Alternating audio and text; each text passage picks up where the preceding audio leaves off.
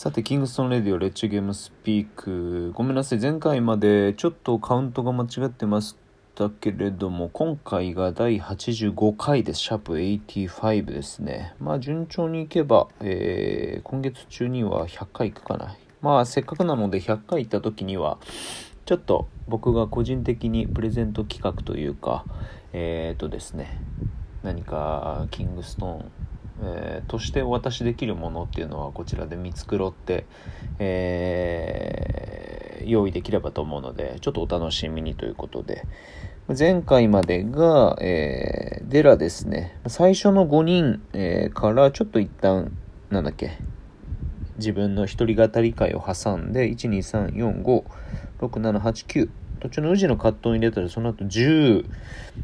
えー、10回ですね、ゲストの方に連続で来ていただいてたので、まあちょっと、えー、仕切り直してことはないですけれども、まあもともとのその、このプログラムですか、番組が始めたのが、えー、自粛期間まあ、自粛期間って言い方あんま好きじゃないんですけれども、えーまあ、非常事態宣言が出てテレワークだったりとか、えー、家で過ごす時間だったりがすごく増えてる中で、えー、こちらができることはないかなと思って、えー、進めさせていただいてたので、まあ、一応ですね来週まあ、一応宣言自体は解除はされて、6月1日から、まあ、曜日で区切るのもナンセンスはナンセンスなんですけども、まあ、6月1日からちょっといろんな部分が、えー、元通りにというか、まあ、ちょっとポスト、えー、コロナウイルスっていった形で、えー、動き始めると。いう中でですね、まあ、更新も多分少しちょっと減らしていこうかなと思ってて、今のペースで更新をしてても、えー、聞いてえー、もらうつもりだったものの、どんどん溜まっちゃって、聞くの億劫になっちゃってってなってもしょうがないので、今だいたい日に、えー、3ぐらいかな、平均で。多い時は4とか。えー、まあ、今日は5月26の時点では、えー、今日は2エピソードかな、だったりはするんですけども、の中で1週間で、えー、そうですね、1人か2人ぐらいに、えインタビューというか、対談形式みたいな形にしてゲストで来ていただいてそれをこう送りながらその都度に、えー、自分の一人語り会をもしくは誰かをちょっと,、えーと、挟んでみたいな形にしていければなと思うので、まあ、なるべく僕の、えー、興味がなくならない、えー、限りはしばらくは続いていくと思うのでまあそうですね僕も秋っぽいんであれですけどそうだな、まあ、短期的に見たら年内はあ1日、えー、もおなんだ欠かさずアップできたら、えー、ちょっと自分を褒めたいかなと思え思いますね。まあ、ただそれだけなんですけども。まあいろんなところでその5名10名で計14名か富士が2回なのでのゲストの方に来ていただいてですねやっぱり聞いてる方も、えー、一緒にその相手をしてた僕もですねすごくいろんな刺激だったりとか知らなかったこととかっていうのを、えー、学ばせてもらえてすごくいい、えー、回が続いているなと思っていて。まあ、その中で誰ぐらいからかな、出てきた、まあ、ケイシの時にも話したけど、まあ、3人制ですね。3x3、えっと、3x3 か。まあ、呼び名どうでもいいんですけども、のところっていうのがちょっといろいろですね、あの、僕が個人的にこれをやってるポッドキャストの、その、この1週間か、それぐらいですごく周りの状況が変わってきたので、えー、まあ、軽くお話しさせていただければなと思っていて、まあ、いろんな形で進めているキングストーンの各事業の中でトップチームっていう立ち位置でソードっていう名前で、えー、誰かの会にもいろいろお話ししてる2018年から海外へのアタックを本格化してですねいろいろ進めてるんですけども、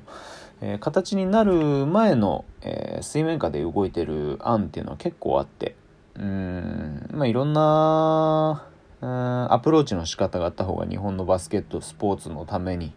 は必ずいいと思うし、えー、現場を増やしていきたいっていうのが一番なので。っていう中でちょっとですね3バイの話を海外からいただくことがあったのでまあ今はそれに向けてちょっと準備中といったところでまあ、3人制ってなると、じゃあポイントがついてきてとか、えっ、ー、と、じゃあ国内にプロの、えー、リーグとして、えっ、ー、と、プレミアか、があったりするけど、まあ、あれも、うん、協会と連動はしているものの、協会が、その、なんていうかな、まあ、いわゆる B リーグみたいな形で、えー、全部統括してるわけではなく、まあ、とどのつまりはというか、ゼビオ、えー、スポゼビオグループか、えー、の傘下の、まあ、一、えー、プライベート企業の、統括リーグっていったのが、認識としては正しいので、まあ、かといってそれと同じ規模でリーグを広えー、開いていきましょうっていうのは僕には今の僕には全然できないのでそういったのとは全く別にですね何かこううんプレミアじゃない形でのうん価値づけというか、え、特に海外の大会だったりとかにいろいろ出ていくことだったりとかまあ極端な話ポイント関係なく3人制の大会とかが海外であれば、えー、どんどんウェルカムでっていうのはソードとして進めてるまあ名称は多分ソードじゃなくなると思うんですけどその3人制に限って言えば。まあ、いろんな形の中で、えー、やっていくその新しい3人制に特化してる選手たちをフックできる場所にもできるかもしれないし、えー、海外でもですねやっぱり3人制の界隈の人たちと、えー、5人制ないしストリートっていったところはかぶってるところもあるしかぶってないところもあるしえー、っていったのは多いので、まあ、新しいチャンスだったりとか、いろんなポテンシャルだったりとかを、えー、一旦洗い出すには、まあ、僕がそこを、なんていうのかな、うん、こだわりなく進めていくのが一番だと思うので、改めてちょっとこう、3人制の、うーん、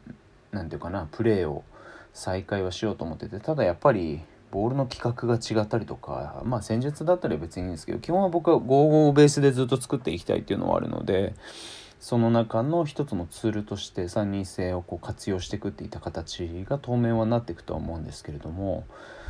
うん、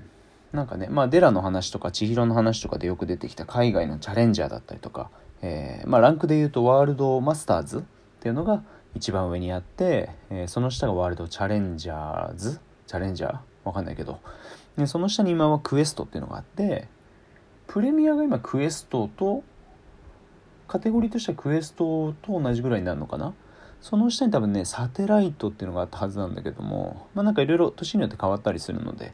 まあめんどくさいのはその、今だと、まあちょっと前まで35歳だったんですけど、今だと40歳以上はその獲得したポイントが半分になるみたいな、結構よくわからないルールが、まあ、フィーバーがその3人制のうん立ち位置っていうのを、うん、長くやれる場所にしましょうっていうどちらかというと若いタレントを各国から発掘していきましょうなところに、えー、重きを置いてる部分もあったりするので高校生だったり大学生だったりの大会も結構盛んにやってますし男女問わず。まあ、それはすごくいいことで、まあ、ただそれが、うん、年齢制限が発生するのに、うん、是するか非とするかっていうのはまた別の話になってくるので、まあ、僕も言うてあの若い若手選手ではないのでそういったところのポイントで年齢がみたいになってくると面倒くせえなっていうのはあるんですけどまあ残り数年ぐらいはまだそこに引っかからずっていうのもあるので、まあ、状況があのマシになるのをうんなんとなくぼんやり眺めつつ、まあ、やれることはやっていこうかなっていうので。でそのさっきのあの海外のなんですけれども、えー、以前に僕が何年前だろうもう、えー、2012年かに行ってたメキシコですね。メキシコからちょっと話があって、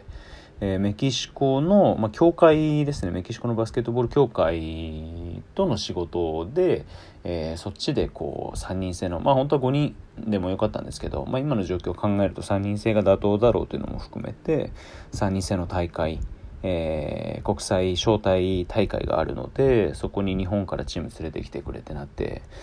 でまああっちでいろいろ2週間ぐらいかな、えー、2都市で2週末を使って大会をやって他にも数カ国来て、えー、間にクリニックだったりとかまあいろいろプロモーションをやったりとかあとあっちの大使館に行ったりもするみたいなので結構大掛かりにはなってくるんですけども。それを、えー、まあ、毎年やるもの。で可能であれば、えー、今年はまあメキシコでやって来年はじゃあ日本でやりましょう。みたいなその、えーと、交代交代で開催できるような形にしていこうっていうので今は話をしていてまあそういった何て言うのかな。うーんまあよくわからないですけどまあでも大きいというかしっかりした組織がうーんどん何の表紙かわからないけども僕を、えーと、頼って話をしてくれてっていうのには僕もなるべく答えたいっていうのがあるので、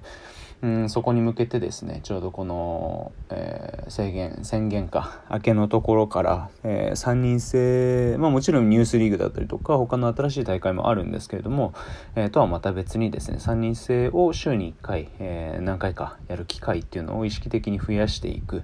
えー、で場を作っていく、えー、で、えー、継続的にそのみんなの、えー、自分も含めてえー、ボトムアップをしていきましょうっていうのを新しい取り組みとして進めようと思ってるので、まあ、何が言いたいかというとそういう新しい場所が、えー、3人制の方でもできたので、まあ、興味ある人たちちょっと、えー、心の頭の隅にでも置いといてねっていうことですね。いろいろまあ最初はちょっとクローズドな形にはなるとは思うんですけれどもだんだんオープンピックアップみたいな形にしていってとも考えてますし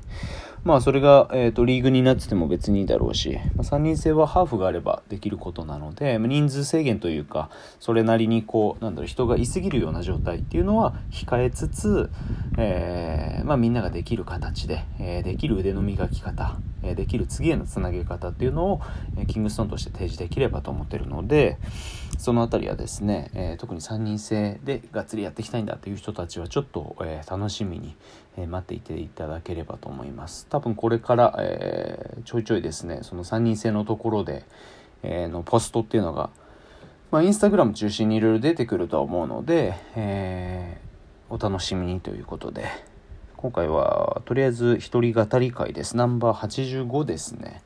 今週、明日か、新しいゲストの収録がまた一つ控えているので、そちらもちょっとお楽しみに、えー、していていただければと思います。ということで、また機が、えー、機会があれば、一人語りします。あいべ、効果音するのは、まあいいや。ということで、さよなら。はい。